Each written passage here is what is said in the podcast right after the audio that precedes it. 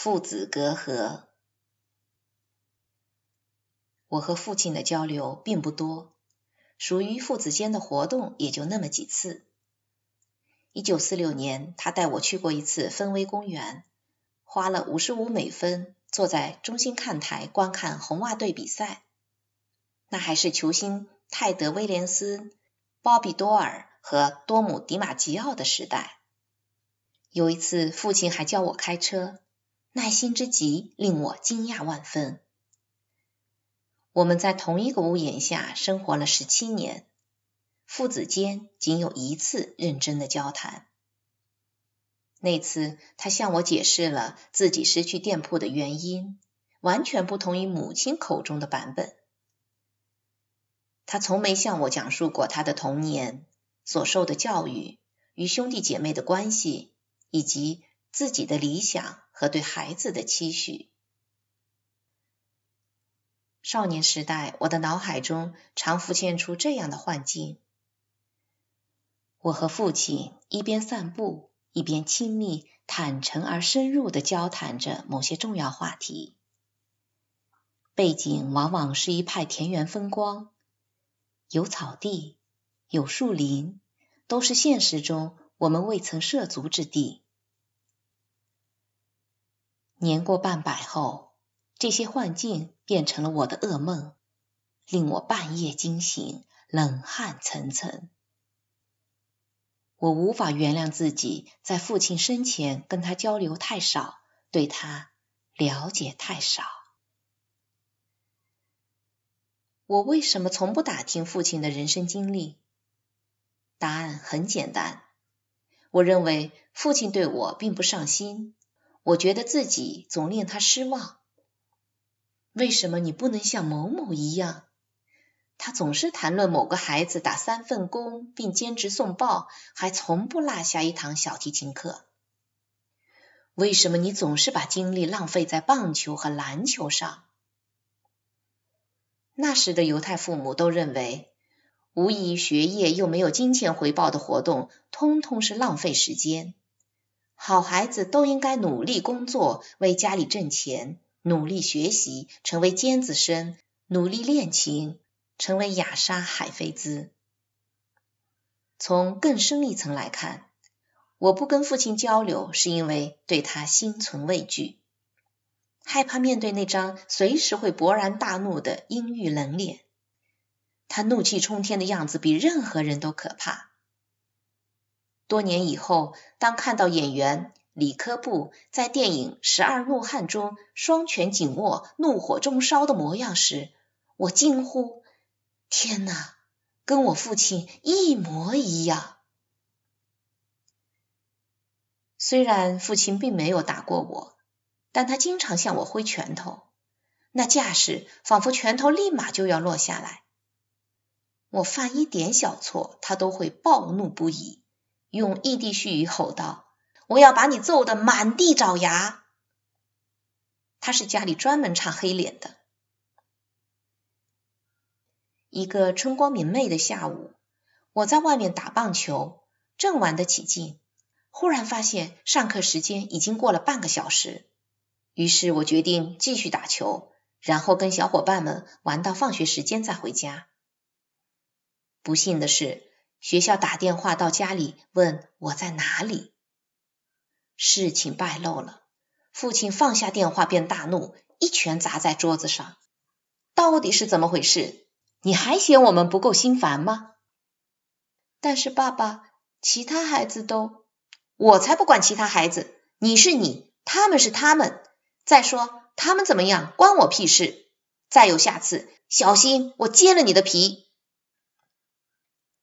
从父亲的失望和愤怒中，我思忖。他并不看重我，我甚至没法确定他是否爱我。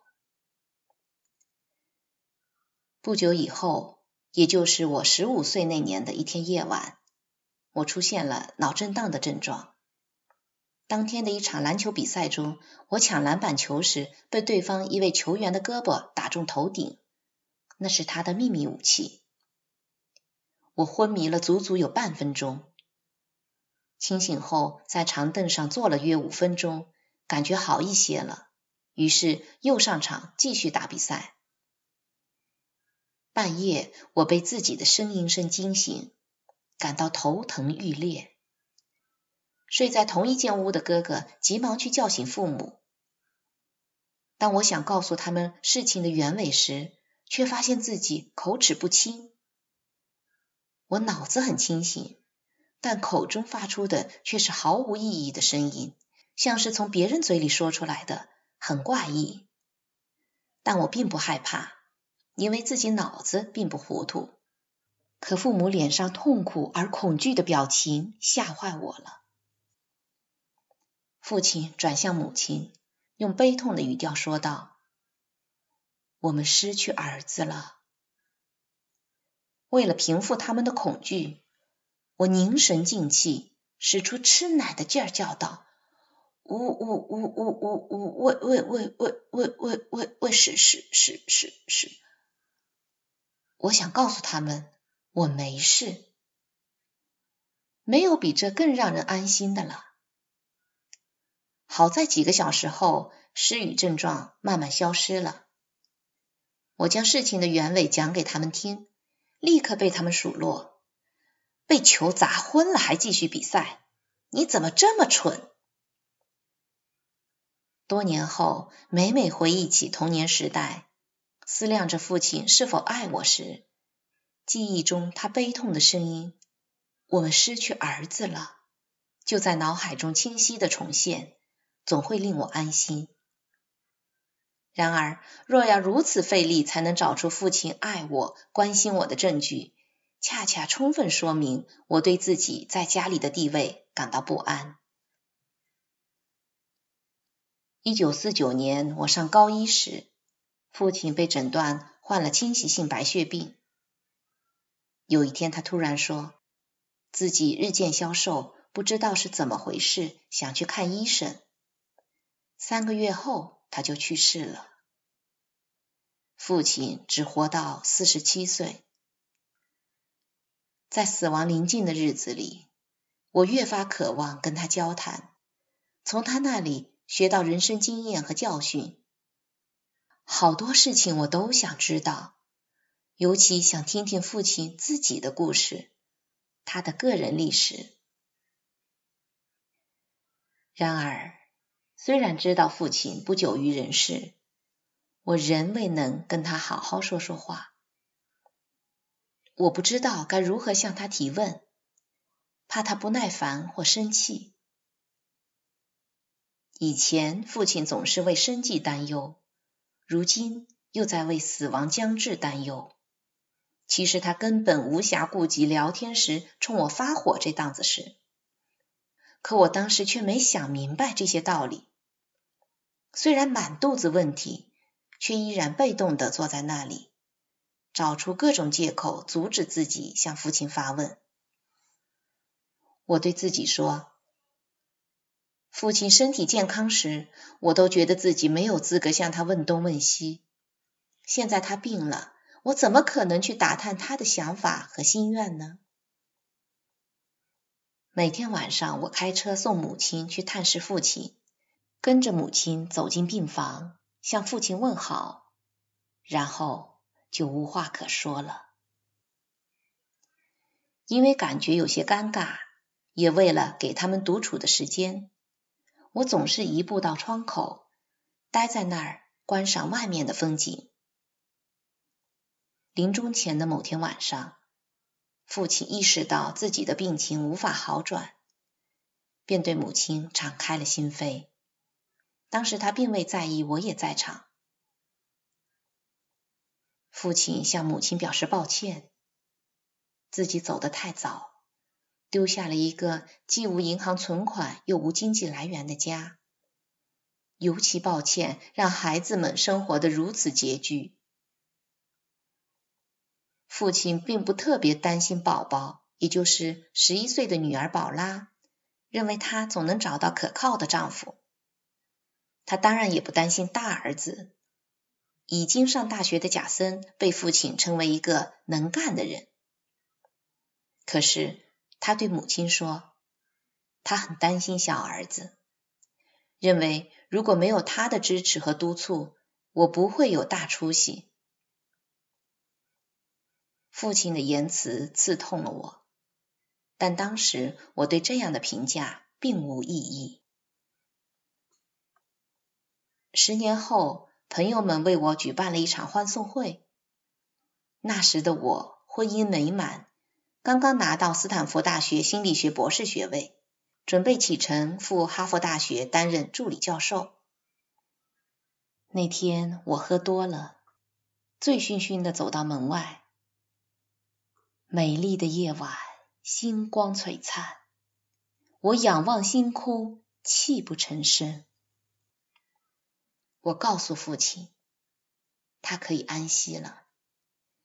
儿子今天的成就远远超乎他的想象。这番举动颇为奇怪，可见我当时肯定醉得厉害。